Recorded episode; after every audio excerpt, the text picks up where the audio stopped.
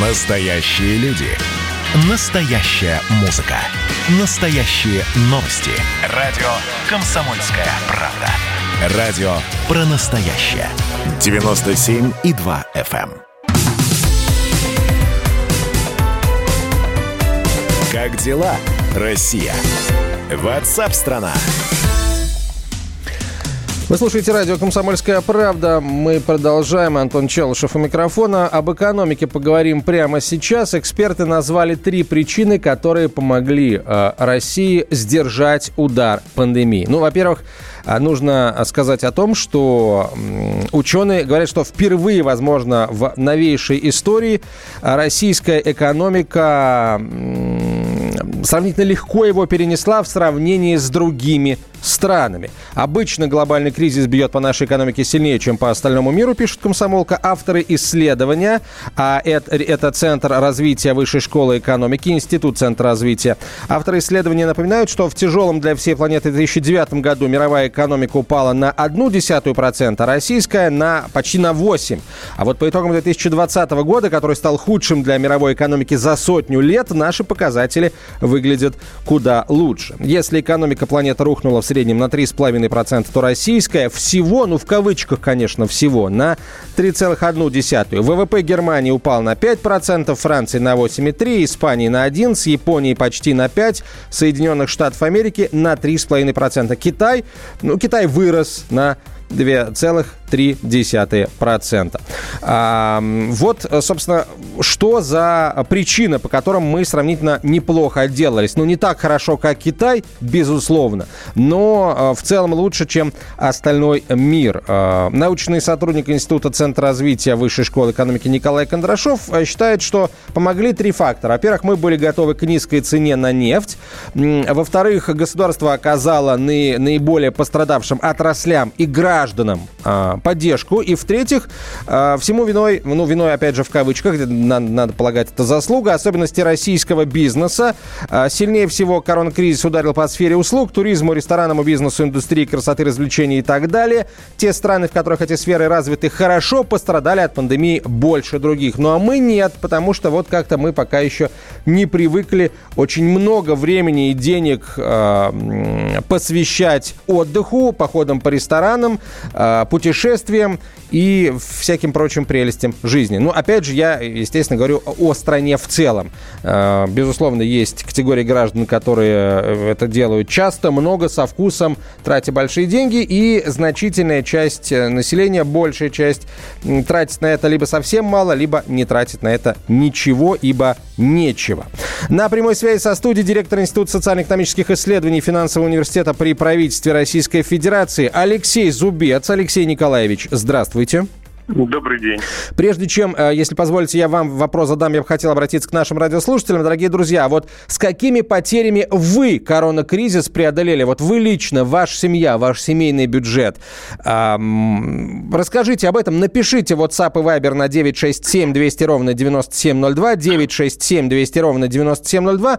А, Расскажите, что у вас, с одной стороны, подкосило, ам, там, работа или что-то еще, ну, или э, что вам помогло остаться на плаву и, может быть, даже вырасти в финансовом смысле. А, Давайте попробуем такую бухгалтерию подбить. Э, Присылайте нам ответы на 967 200 ровно 9702. А теперь поговорим а, о, так сказать, макроэкономике с Алексеем э, Николаевичем Зубцом.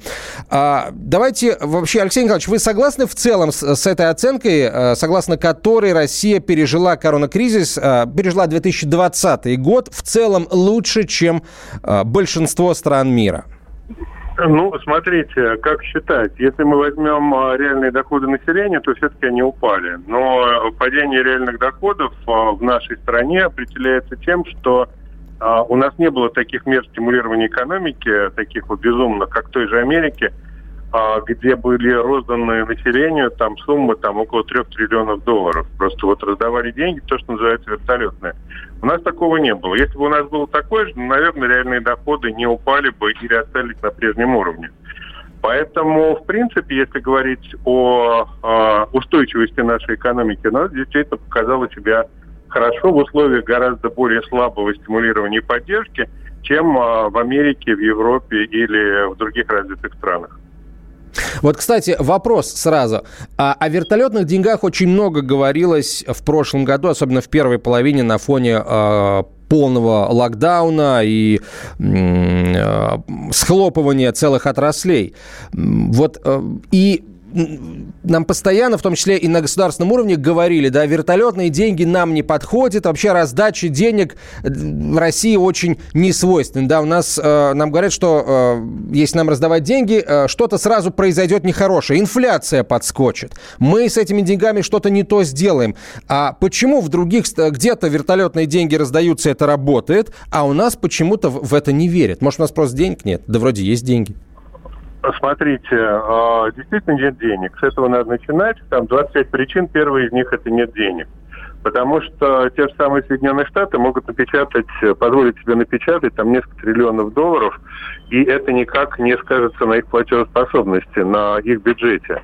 В России, с, э, при том, что доллар является резервной валютой, а рубль резервной валютой не является, ну, возможности печатать деньги в неограниченном количестве, они все-таки намного ниже. Это во-первых. Во-вторых, насчет инфляции, ну, э, не было в Америке никакой инфляции, наверное, была, но она незначительная, когда вот они раздавали эти пособия. Я думаю, что у нас, наверное, действительно был бы подскок какой-то инфляции, но в данном случае лучше иметь высокий экономический рост с какой-то инфляцией, чем э, провал экономики без инфляции. Все-таки инфляция это не так страшно, как падение реальных доходов населения.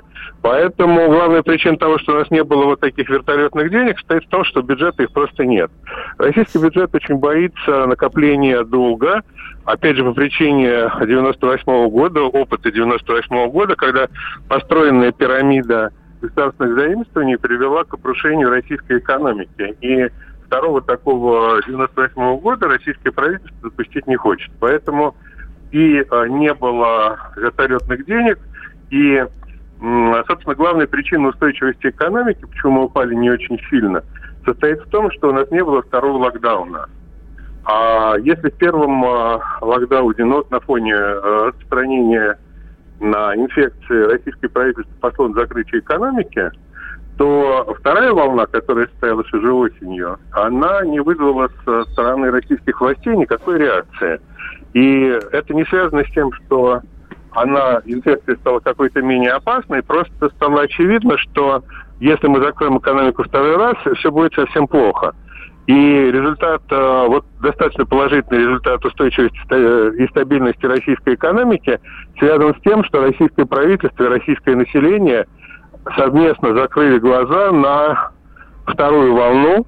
А это привело к более высокому количеству человеческих жертв, на более высокой смертности, но экономику за счет этого удалось отстоять. То есть, э, ну вот такой вот консенсус, да, мы не закрываем экономику, мы идем на риск, но зато у нас будет работать экономика, и люди заработают каких-то денег. Вот благодаря этому, благодаря низкой чувствительности россиян к риску, удалось преодолеть относительно легко вторую волну.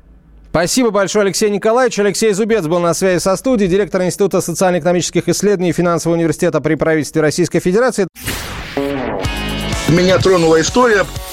Любого человека можно сделать сегодня депутатом Госдумы. И Америка, и Европа, и теперь, слава богу, Россия начинает понимать, что есть проторенный путь, по которым когда-то эти страны достигли процветания. Теперь, видимо, некоторое количество обремененных деньгами людей ломанется заниматься русским виноделием. Это очень хорошо. Надеюсь, что сегодня чарки будут полны. Предчувствие перемен. На радио «Комсомольская правда».